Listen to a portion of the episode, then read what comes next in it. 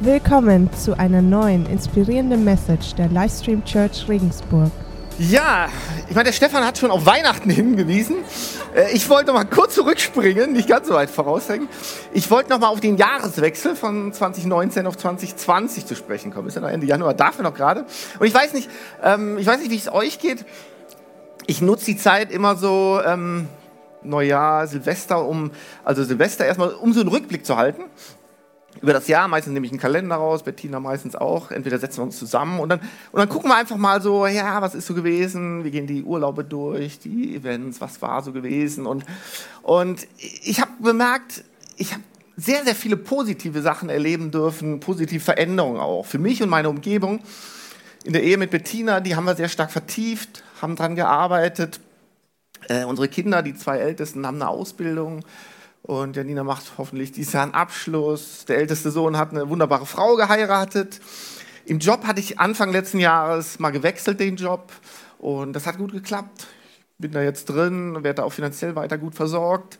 Und ich denke, gemeinsam als Church, aber ich auch persönlich so, wir sind, denke ich, schon immer weiter in die Gegenwart Gottes getreten und haben auch wirklich Heiligen Geist versucht reinzubringen. Und als ich dann so gesessen hatte da und darüber nachgedacht habe, war ich total dankbar für letztes Jahr.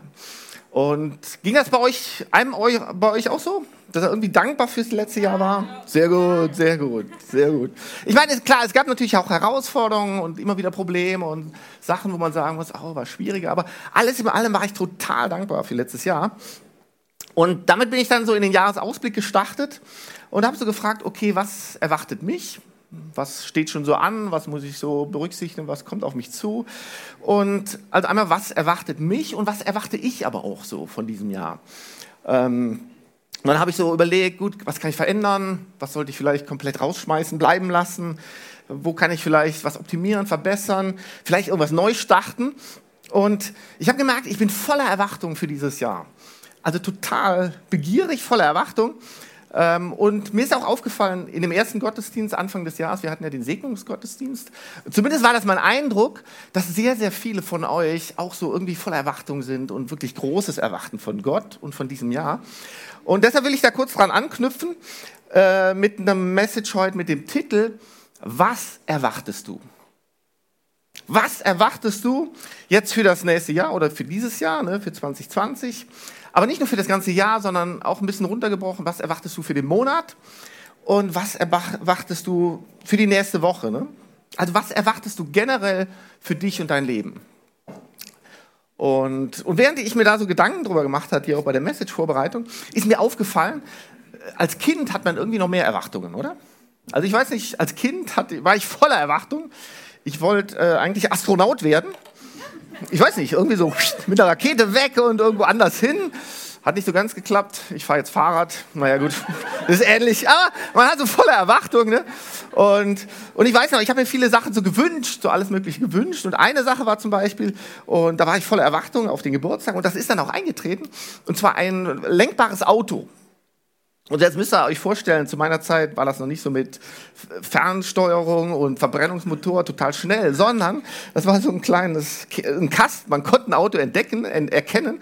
Das fuhr so ganz langsam und da kam ein Kabel hinten raus in so eine Steuerung und du hast oben so ein Lenkrad und dann konntest du so ganz langsam hinter dem Kabel hergehen und da so laufen. Ich glaube, wenn ihr mich heute damit äh, entdecken würdet, ihr würdet mich äh, in die Klapse stecken oder sonst was. Aber damals war das der Hit. Ich war total stolz und voller Erwartung und im Geburtstag habe ich das bekommen bekommen, das war total toll.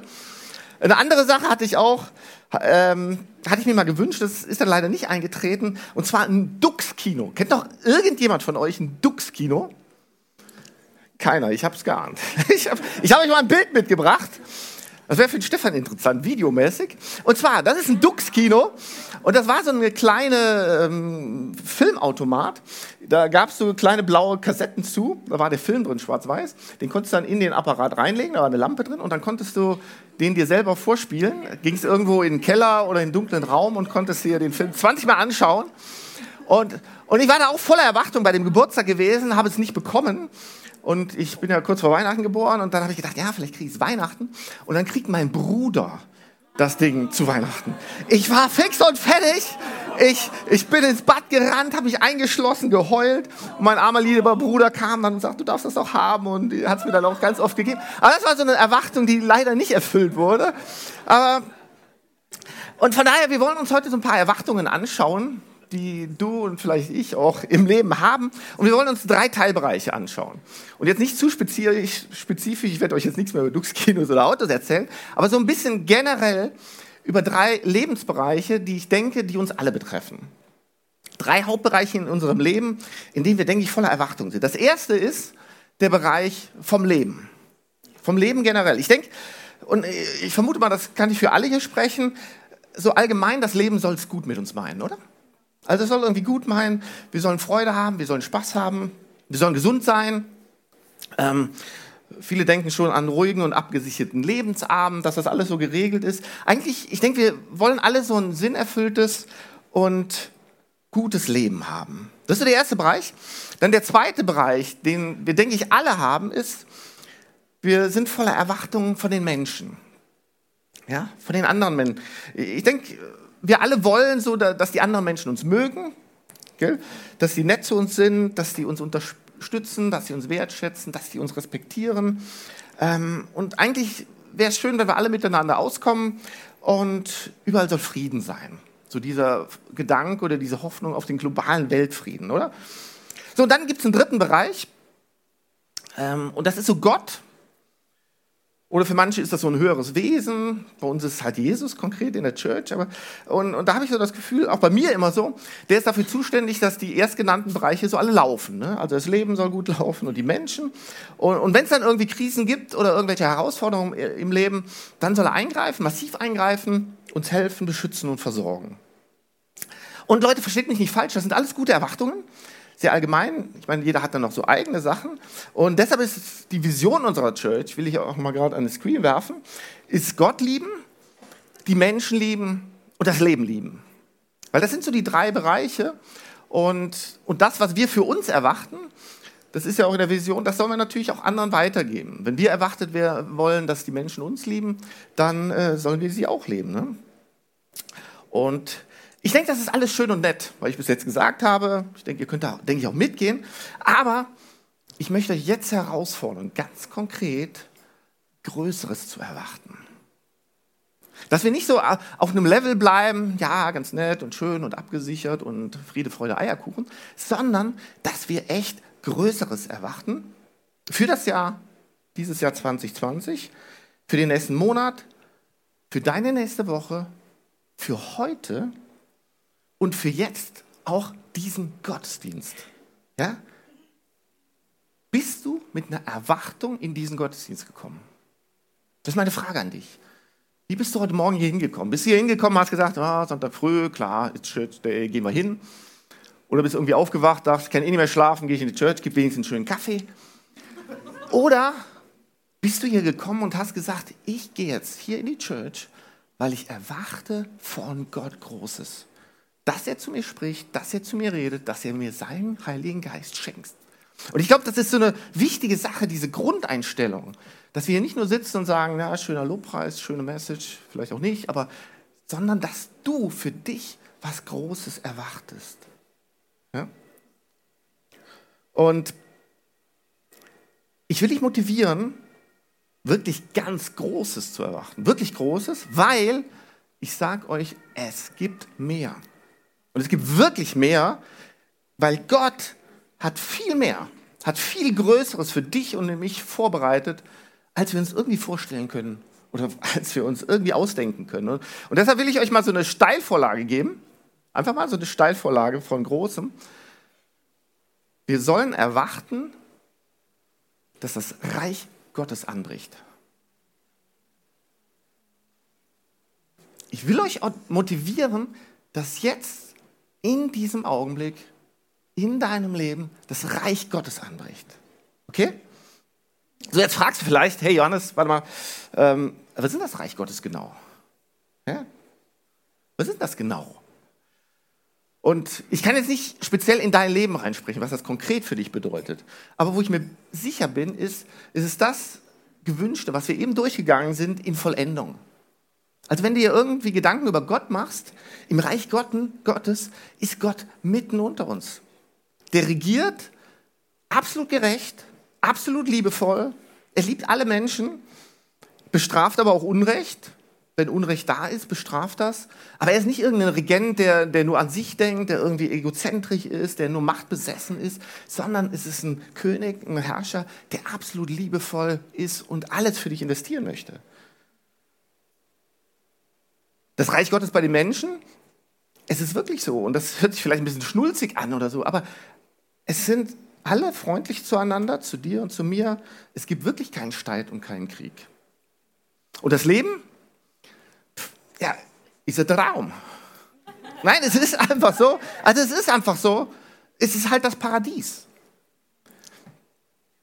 Und jetzt ist die Sache, ich weiß nicht, ich merke ja auch, ihr seid ein bisschen ruhiger und denkt, ja, Johannes, was, was erzählt er jetzt eigentlich? Weil ich habe lange geglaubt, okay, nach meinem Tod, da bin ich im Himmel und da bin ich im Reich Gottes, ja. Da wird es toll, da wird es richtig gut. Aber bis dahin muss ich mich noch anstrengen, hier auf Erden.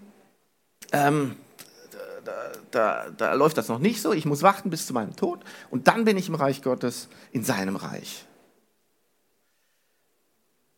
Je mehr ich hier der Bibel lese und je intensiver, desto mehr hat sich meine Sichtweise zum Reich Gottes geändert.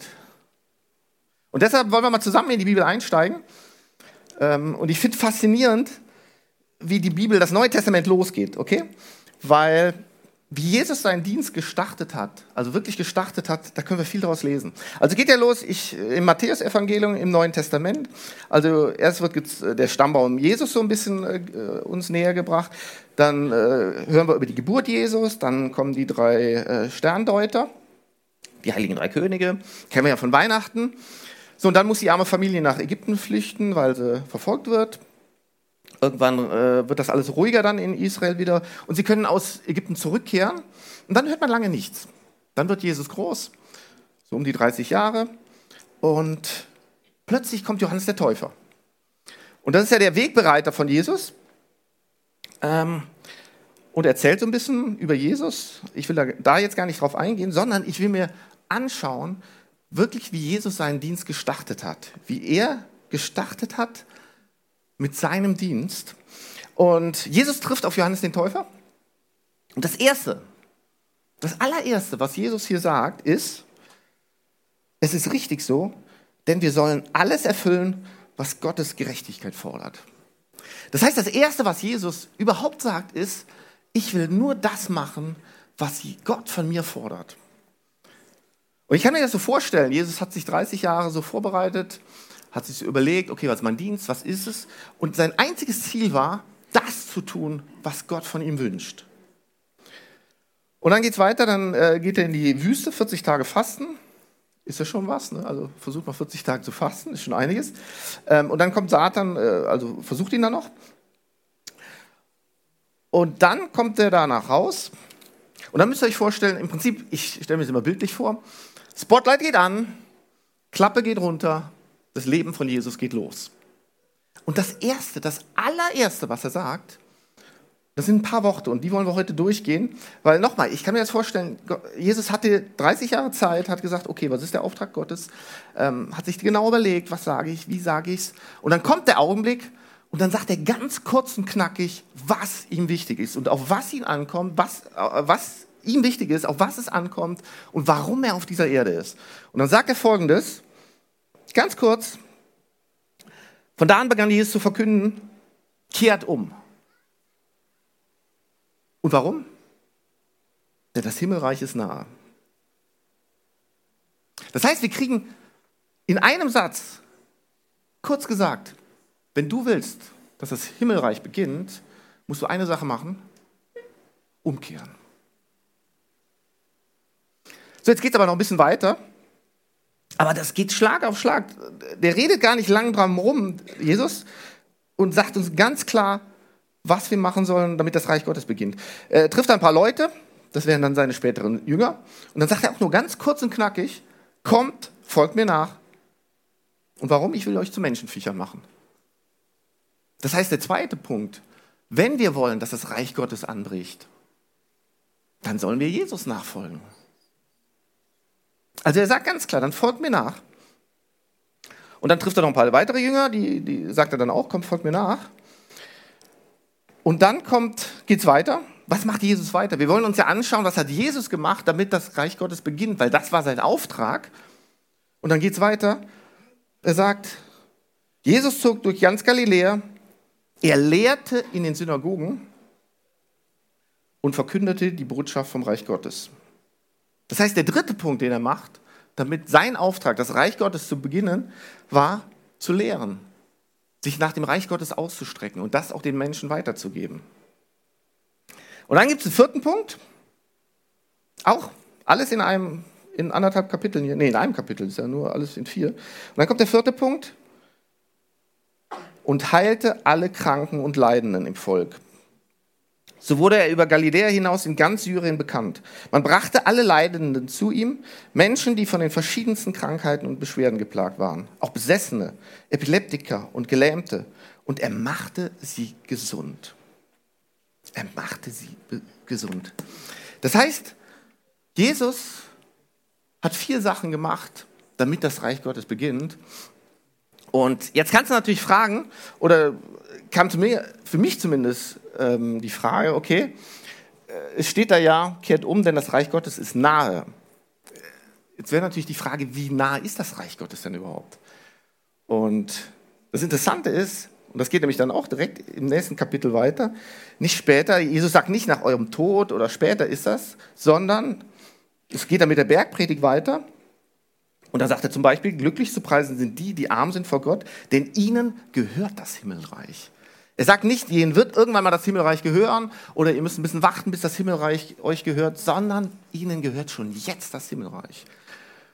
Und das heißt, mit Jesus, indem Jesus auf die Erde kam, hat das Reich Gottes begonnen und er hat es vollendet. Er hat es begonnen mit seinem Leben, dann ist er ans Kreuz gegangen ist gestorben, ist wieder auferstanden und dadurch hat er das Reich Gottes vollendet, hat die Tür uns aufgeschlossen, damit wir ins Reich Gottes kommen können. Und seitdem hat es nicht aufgehört. Es hat nicht aufgehört. Überhaupt nicht. So, jetzt fragst du dich vielleicht, okay, wie wurde das Reich Gottes denn aufrechterhalten? Wenn das damals angefangen hat und äh, weitergeht, wie wurde das denn aufrechterhalten und weitergeführt. Und was hat das alles mit mir zu tun? Was hat das hier mit uns zu tun? Und ich bin froh, dass du die Frage stellst, weil das ist eine wichtige Frage. Nee, ist eine ganz wichtige Frage durch uns, durch dich und mich. Bricht das Reich Gottes in deinem Leben an, in unserem Leben an, indem wir nämlich genau das machen, was Jesus uns vorgetan hat. Genau dadurch bricht bei uns das Reich Gottes an. Und was waren die Punkte?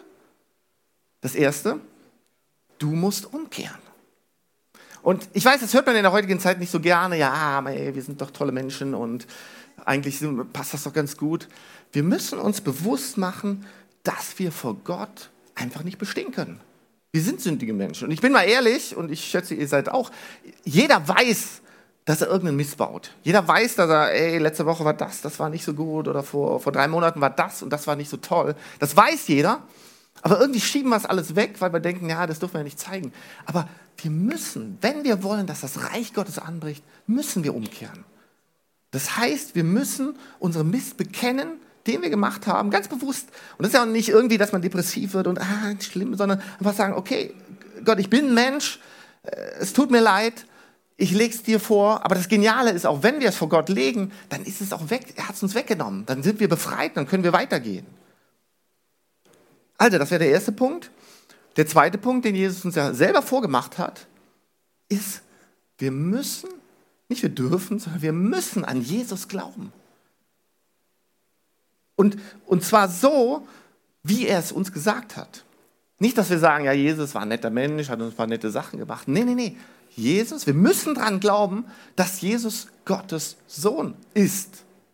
Weil sonst macht das Ganze nämlich auch überhaupt keinen Sinn mit dem Reich Gottes. Weil er hat das ja für uns aufgesperrt. Er hat gesagt, ich bin das, der Weg, die Wahrheit und das Leben. Und wenn wir das nicht annehmen und wirklich alles glauben, dann tun wir was zwischen uns und dem Reich Gottes. Also das heißt, wenn du wirklich willst, dass in deinem Leben das Reich Gottes beginnt, das Paradies, dann musst du an Jesus glauben. Und auch so glauben, wie er ist und was er war. So, und dann war der dritte Punkt. Wir sollen uns nach dem Reich Gottes ausstrecken und anderen davon erzählen. Und Jesus hat ja in den Synagogen gelehrt, das heißt auch wirklich das, was in der Bibel steht, was er gesagt hat, beim Wort nehmen. Und nicht irgendwas rausnehmen und das gefällt mir, das nicht, sondern wirklich alles glauben, was in der Bibel steht und was uns Jesus mitgegeben hat. Und Leute, das ist, ist ein Prozess, das ist aber am Anfang eine ganz bewusste Willensentscheidung, da ich sage, ich möchte das. Auch wenn ich jetzt vielleicht noch nicht so ganz verstehe, wo ich vielleicht auch ein paar Zweifel habe, aber das ist Glaube. Das müssen wir uns klar machen. Aber wir sollen auch ganz bewusst darum bitten und Gott bestürmen. Und da gibt es ja auch viele schöne Stellen. Ich habe euch die in Lukas mal mitgebracht. Da wird nämlich Folgendes gesagt. Ähm,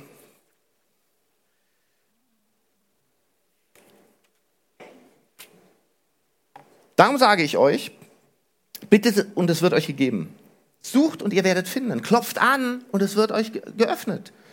Denn jeder, der bittet, empfängt und wer sucht, findet.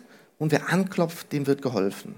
Und dann geht es auch so ein bisschen weiter, also ein paar Mal weiter, wiederholt das dann auch immer. Wir werden wirklich immer wieder bewusst aufgefordert, wir sollen darum bitten, wir sollen anklopfen. Und wenn dein Wunsch ist, dass das Reich Gottes bei dir in deinem Leben jetzt beginnt, dann bitte Gott darum. Und dann klopfe an und sag, hey, ich möchte das und das haben. Ich möchte jetzt umkehren und ich möchte dich wirklich, dir wirklich vertrauen, dir glauben. Ja? Was jetzt schade ist, oder das muss ich von mir auch behaupten, leider haben an dieser Stelle viele aufgehört und haben gesagt, ich meine, das ist ja schon gut, die drei Schritte, wenn du so weit gegangen bist, mitgegangen bist. Aber viele haben hier aufgehört und haben gesagt, okay, das reicht, das war's. Ne? Aber könnt ihr euch daran erinnern, es gab noch einen vierten Punkt, den Jesus uns ganz bewusst vorgemacht hat. Wir sollen am Reich Gottes aktiv arbeiten, indem durch uns Zeichen und Wunder passieren. Und ich weiß, das ist ein Punkt, jetzt wird es kritisch, und, aber ich habe es mir genau überlegt und ähm, vielleicht glaubt ihr mir nicht, dass der Punkt auch wichtig ist. Hey, lasst uns in die Bibel schauen. Ich habe euch eine krasse Stelle mitgebracht, musste ich auch lange dran kauen, aber hey, wir müssen die Bibel beim Wort nehmen. Und zwar Johannes 14. Und es geht so los. Gott baut ja immer wunderschön auf. Ne? Es geht um die Herrlichkeit Gottes. Und Jesus sagt, hey, wenn ihr mich seht, seht ihr die Herrlichkeit Gottes. Und er sagt dann zu uns, wenn ihr, wenn, wenn ihr an mich, also an Jesus denkt, dann seht ihr meine Herrlichkeit und repräsentiert auch die Herrlichkeit Gottes. Wenn der Menschensohn die Herrlichkeit Gottes offenbart hat, dann wird auch Gott die Herrlichkeit des Menschensohnes offenbaren. Und das wird bald geschehen. So, also es geht um die Herrlichkeit Gottes. Und dann geht es weiter. Das Hauptgebot, das Liebesgebot. Liebt einander. Ich meine, da kann man eine eigene Message oder viele Message, will ich jetzt mal drüber gehen. Aber klar, er sagt, wenn es um die Herrlichkeit geht und generell um, um Glauben an Gott, ohne Liebe ist er nichts. Das heißt, Liebe ist Grundvoraussetzung für alles, für alles, was wir machen. So, und dann geht es aber weiter. Dann sagt er uns, lasst euch durch nichts in eurem Glauben erschüttern, vertraut auf Gott und vertraut auf mich. Und das kommt zu einer Stelle, wo ich denke, hey, wie gut ist Jesus? Weil was jetzt danach kommt, das wird richtig heftig. Weil wenn wir das wirklich glauben und ernst nehmen, dann dann kommen wir ins Zweifeln und ins Unglauben. Und deshalb sagt er nochmal ganz klar, hey, glaubt an mich und vertraut mir. Und dann sagt er diesen Spruch, den hatte ich ja eben schon gesagt, hey, ich bin der Weg, die Wahrheit und das Leben. Zum Vater kommt ihr nur durch mich. Und das bedarf ja auch schon extrem Glauben. Deshalb war vorher auch diese Aufforderung, hey, vertraut mir und glaubt mir, was jetzt kommt, was ich sage, das ist die Wahrheit, glaubt daran.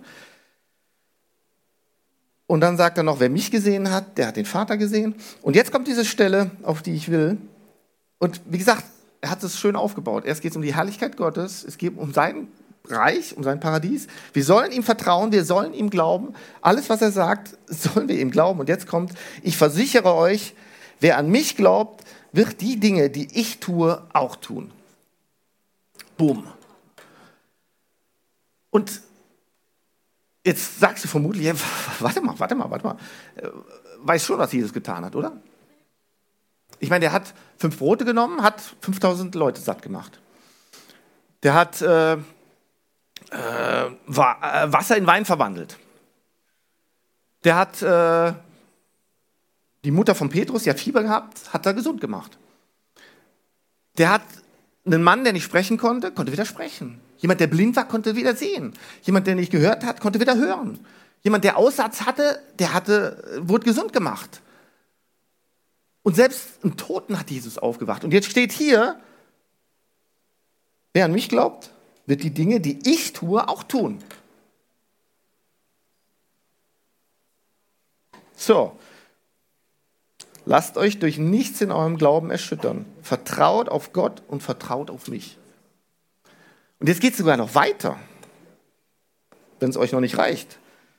Ja, also wer an mich glaubt, wird die Dinge tun, die ich tue. Ja, er wird sogar noch größere Dinge tun. Alles, worum ihr dann in meinem Namen bittet, werde ich tun, damit durch den Sohn die Herrlichkeit des Vaters offenbart wird. Wenn ihr mich in meinem Namen um etwas bitten werdet, werde ich es tun.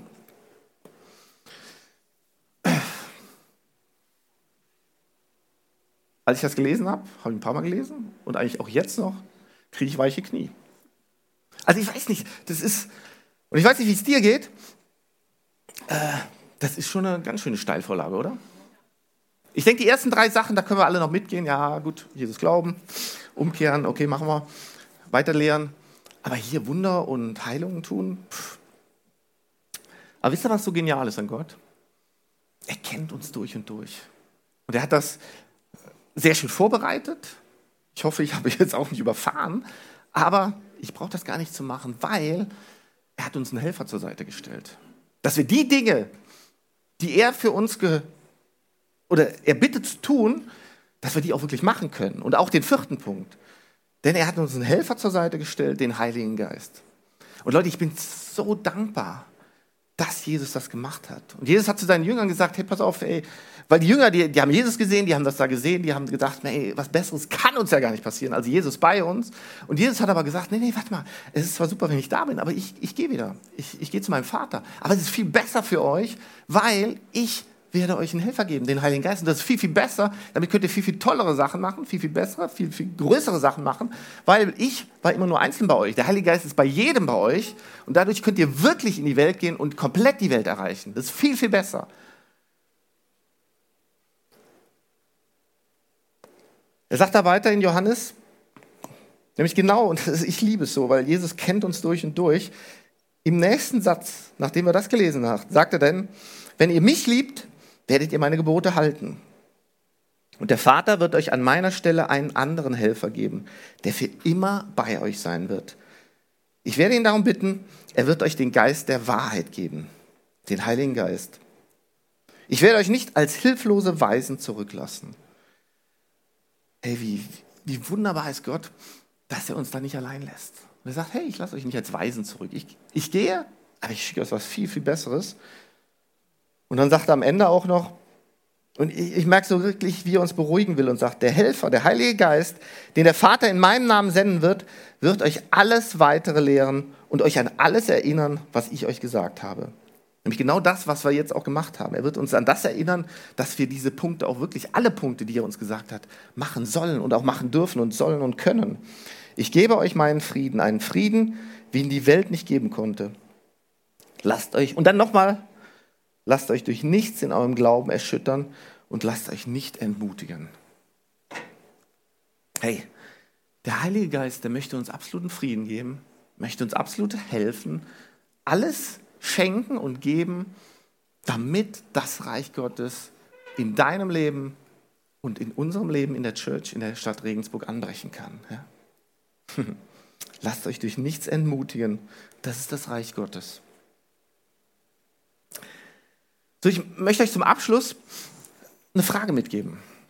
Und während äh, die Regina schon mal spielt und wenn wir gleich ein Lobpreislied singen, möchte ich euch die Frage wirklich mitgeben ins Herz. Und das ist keine rhetorische Frage oder so, ja, ich sage jetzt ja, damit der Johannes Ruhe gibt. Es geht hier wirklich um dich, um dein Reich, um dein Herz.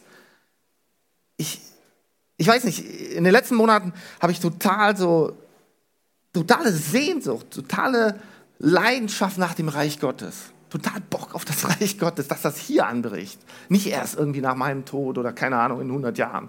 Ich möchte, dass das hier jetzt anbricht. Und ich möchte die Frage mitgeben, hast du auch so eine Sehnsucht? Ja?